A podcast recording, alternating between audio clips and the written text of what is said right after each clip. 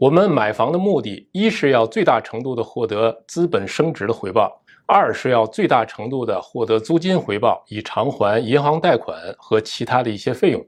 那么在买入之前，我们靠什么去确定这个物业的高增长和高租金回报呢？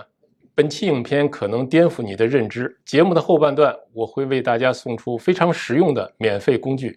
大家好，这是澳洲 House Club 频道，我是马克孙。本频道主要以数据分析的形式，帮助大家客观理性的认识房地产市场，从而以正确的理念和方法进行精准投资。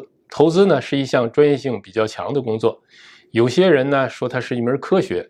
如果这么说呢，有些夸张的话，我觉得把它称作是一门技术活，应该是比较恰当的。在澳大利亚，要实现财富积累，那么靠打工或者做生意，都不如通过房产投资来的简单和轻松。那么，为什么只有少数人成功，而多数人不行呢？就像其他的技术活一样，光靠有钱和美好的愿景是不行的，需要用正确的方法。你或者是学习，或者呢是在有经验的专业人士辅导下进行。那么普通人和专业人士有什么不同呢？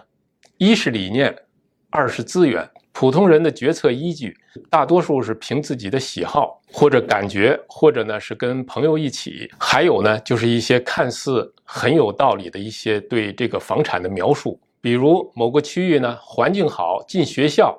进交通、进医院、进大型商场、公园多、进运动场等等等等，所有这些呢都是描述，和这一个区域的物业是否能够升值、是否容易出租，其实没有任何的直接的关系。依靠以上的描述去买投资房，就只能是听天由命了。有人说呢，像这样的好的区域，长期是能升值的，对吧？那么确实是长期能升值，在这里呢，顺便呢说一下，我们所说的快速升值指的是什么呢？我们指的不是说十年、二十年升值，因为在澳大利亚这个国家，不管在什么地方，如果放长线十年、二十年，它都是会升值的，对吧？我们所说的快速增值，是要在中短期内，在一年最多两年之内，实现比较大幅度的增值，因为我们还需要这套房的这个增值的部分。去拿出来去买下一套房，这样才能够连续不断的去买房，去扩大你的房产的持有量。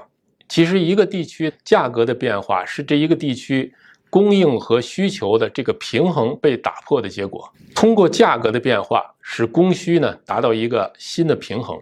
一个地区所有的变化，包括人口、经济、收入、基建项目等等等等，所有这些因素对。这个住房的影响全部都反映在价格当中，或者说是通过供求关系来体现出来。所以，一个地区的价格能不能够上升，看的是什么呢？看的是它的供应与需求之比这个指标。还有呢，就是价格的趋势。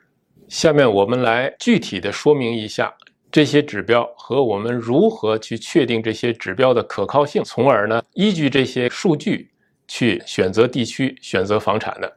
看一下电脑屏幕，这就是我们所说的两个最重要的影响价格变动的指标。第一是是不是形成了价格向上上涨的一个趋势，我们要看近五年的价格走势和近半年是不是形成了向上的上涨趋势。第二呢，我们要看它三年内的涨幅是不是超过了百分之三十。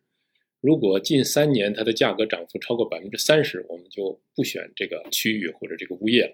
为什么呢？因为在澳大利亚，平均呢是七年到十年是一个价格周期，在这个周期当中呢，平均年增幅是百分之七。如果这之前的三年涨幅已经超过百分之三十的话，那么说明呢，当你买到这个物业以后的中短期，可能它的涨幅就不会有这么高了，对吧？它可能会低于百分之七。那么这种物业我们就不要了。第三个呢，就是我们说的需求供应比这个指标。这个指标呢，在百分之五十的时候呢，是供应和需求呢刚好达到平衡。我们呢要求这个指标呢要在百分之七十以上，并且能够维持。那么维持百分之七十以上，说明什么呢？说明呢，即使是在价格不断的上涨的情况下，它的需求仍然大于供应。那么这样才能保证它的价格呢会进一步的上涨。然后呢，我们除了这两个指标以后以外，我们呢还会有呃几个辅助指标啊，这三个呢是比较主要的辅助指标。我们要求这些辅助指标和前面的价格和需求供应比的指标都是一致的。如果辅助指标和主要指标出现矛盾，那么我们就会进一步去搜索，找出它的原因，看看呢是不是是哪里出了问题。这个问题是对于房价上涨和出租会不会构成一定的负面效应。第一个指标呢，就是这个物业呢卖出的时候在市场上的停留天数，这个很容易理解。如果停留天数在逐渐缩短，或者它本身是就是一个比较短的一个时间，那就说明呢这个地方的需求是可靠的。另外一个呢是卖家的平均折扣率，大家都知道，房子放到市场上以后有一个卖家的要价，实际成交价，假如说比卖家的叫价如果低的话，那它就是有一个正的折扣率。但有的区域实际的销售的价格比卖家的要价还要高，那么它这个平均折扣率呢就是负的，那就说明呢需求供应比相对比较高，是自洽的，是比较有道理的。第三个指标呢就是十二个月内在线上搜索量的变化趋势。如果在这十二个月之内线上的搜索量在稳定的向上攀升的话，那么也从侧面反映了需求是在逐渐扩大。那么呢，价格的向上的趋势呢是可以维持的。我们再来看一下影响房产租金的指标。第一个呢就是租金回报率，就是我们英文里边常讲的 yield。这个租金回报率呢，我们一般都要选在百分之四点八以上。第二个呢，叫做空置率，我们要求我们所购买的房产的空置率要在百分之三以内。空置率呢，就是在一年当中有多少天这个房子是没有租出去的，是收不到租金的，这个比率是多少？我们要求它是百分之三，啊，有些区域呢是在百分之一以下，百分之一以下意味着这个房子出租的信息一旦登出去以后，在一个星期之内，这个房子就租出去了。那么第三。就是也是一样，我们需要有一些辅助指标来保证我们的租金回报。就前面两个指标的可靠性和可持续性。第一个指标呢，就是租房比例。租房比例呢，就是在这个区域当中，用于出租的房子和业主自住的房子之间的比率。我们呢，希望这个比率小于百分之五十。也就是说呢，如果未来在某一个时间，如果同时拿出来出租的话，如果这个比例控制在百分之五十以内的话，那么这个竞争呢就不至于过大，房租呢就不至于下降。第二呢，就是房租的可负担性。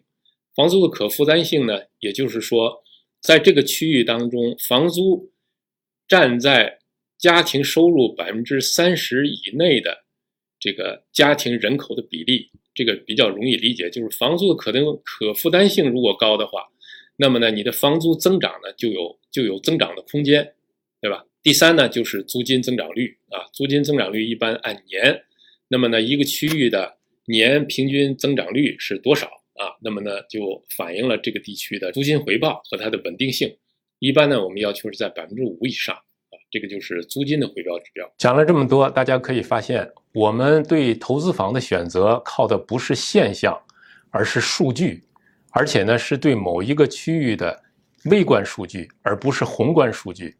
有了这些数据，我们就可以对某一个区域啊，它的房价走势、它的租金回报，就会有一个确定的认识。我们经常说，澳大利亚呢有一万五千多个区域，那么就有一万五千多个房地产市场。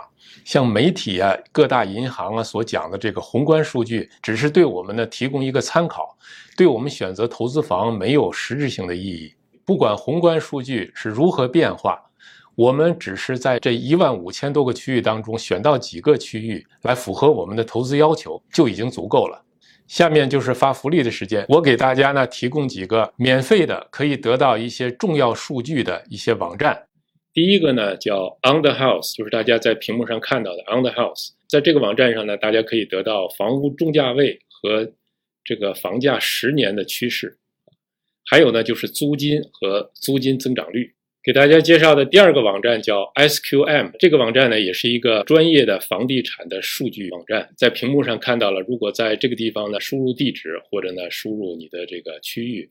啊，或者呢是这个邮政编码，你就会查到这个地区的空置率、租金回报率，还有呢就是租金增长率。第三个很有用的网站呢，就是这个网站叫做 Micro Suburbs，在这个地方输入你的区域或者邮政编码以后呢，你就会得到很多关于这个 suburb 所有的。